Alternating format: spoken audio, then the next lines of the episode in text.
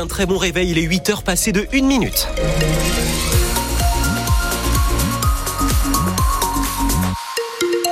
C'est le retour de l'information en compagnie de Pascal Gauthier. Une météo fraîche pour ce matin de 1 à 6 degrés. Cet après-midi de 3 à 10 degrés en Auvergne. Attention à la neige. Vigilance jaune pour le Cantal.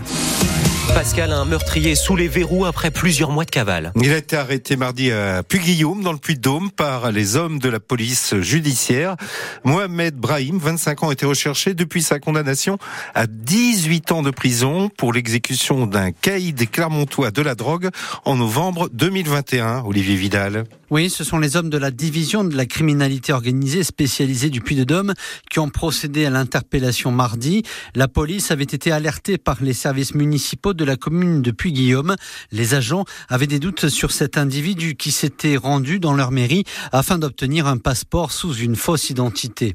Mohamed Brahim a été interpellé sans difficulté après donc trois mois de cavale. En novembre dernier, lors de son procès pour le meurtre d'un caïd clermontois, il ne s'était pas présenté devant la cour d'assises de Lyon pour son verdict. Il avait été condamné à 18 ans de prison. Huit autres personnes, dont son frère, avaient été condamnées pour le meurtre en bande organisée d'Abdelraouf Baïch, dit Raouf. Ce dernier se disputait avec les Brahim le trafic de stupéfiants de la Gautière. Mohamed Brahim a donc été présenté à un juge dans la foulée de son interpellation, puis écroué dans un établissement pénitentiaire du Puy-de-Dôme afin qu'il purge sa peine de prison. Une piétonne est grièvement blessée après avoir été renversée par un automobiliste hier après-midi à Clermont-Ferrand. Cette femme de 70 ans euh, traversait le boulevard Clémentel au moment de l'accident. Son pronostic vital est engagé tandis que le conducteur de 94 ans n'est pas blessé. 8h03, c'est un salon de l'agriculture sous tension qui s'annonce demain à Paris. Emmanuel Macron y organise un grand débat sur un ring où l'on présente traditionnellement les animaux.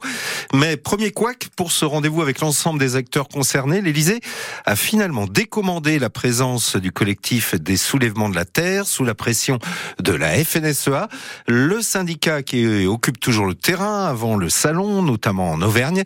Des agriculteurs continuent de bloquer le centre de distribution de Leclerc à Isère dans l'Allier. Sur place, euh, Geoffrey Rivaud, vice-président de la FNSEA départementale. En fait, le compte, il est pas vraiment quoi. Enfin, franchement, euh, enfin, on est déçu, on est déçu quand même à quelques jours du salon de l'agriculture que les annonces soient pas plus fortes et plus concrètes. S'il y a des paroles, c'est de, c'est qu'il y ait des actes derrière. On maintiendra la pression de toute façon, quoi qu'il arrive. Euh, on veut des annonces fortes au salon de l'agriculture, mais on continuera de travailler en département et on continuera de se mobiliser si le boulot est pas fait euh, au niveau national. Et puis voilà quoi, c'est un tout aujourd'hui. Aujourd'hui, c'est un tout. On veut du concret. Qu'on veut aujourd'hui, de toute façon, c'est clair, c'est qu'on ait des lignes directives claires et qu'on arrête avec ces normes, ces normes écologiques. Enfin, qu'on arrête il en faut de l'écologie, je suis d'accord, mais il faut pas qu'elle soit punitive. Aujourd'hui, il faut que l'écologie, elle soit quand même constructive pour nous. On pratique ce métier par passion et il faut pas que ça devienne un dégoût.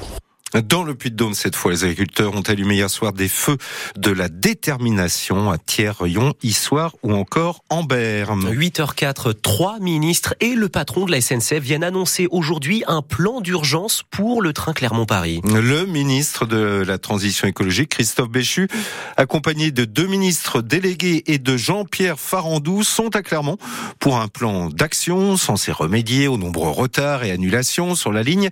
Ceci en attendant les nouvelles rames annoncé pour 2026. Hier matin, un Clermont-Paris a encore pris 1h40 de retard à cause d'une chute de branche sur les caténaires. Mais ce qui pose surtout problème, ce sont les locomotives vieillissantes qui tombent régulièrement en panne.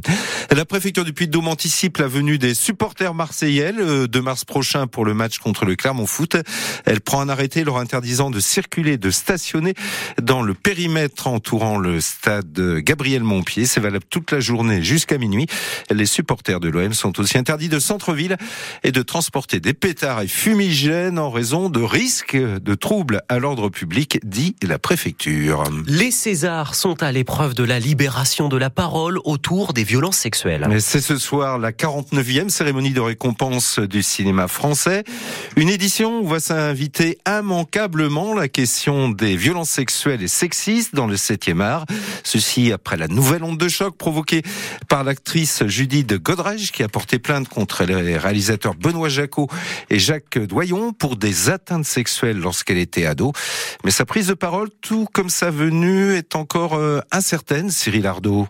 Que j'aille au César ou pas, on s'en fiche. Ces dernières semaines, Judith Godrèche est devenue malgré elle l'une des figures de proue du mouvement MeToo en France, mais à présent elle appelle à entendre les victimes. D'autres ont confirmé qu'ils s'exprimeront sur ce sujet. La CGT organise avec le collectif féministe 50-50 un rassemblement avant la cérémonie. Une prise de parole est prévue sur le tapis rouge. Examen de conscience donc du cinéma français, marqué ces derniers mois par la mise en examen pour viol de Gérard Depardieu et quatre ans après la remise César à Roman Polanski, accusé de viol. L'actrice Adèle Haenel avait quitté la salle. Depuis, l'institution a été renouvelée. Les personnes mises en cause par la justice ne sont plus invitées. Et ce soir, un César d'honneur doit être décerné à Agnès Jaoui, qui a raconté avoir été victime de violences sexuelles durant son enfance. Ce soir, les Césars à voir en clair sur Canal+, réunissent entre autres les stars Juliette Binoche, Danny Boom, Jean-Pascal Zadi ou encore Benoît Magimel. Côté récompense, ça va se jouer surtout entre le film Anatomie d'une chute de Justine Trier, déjà Palme d'Or, et Le règne animal de Thomas Caillé.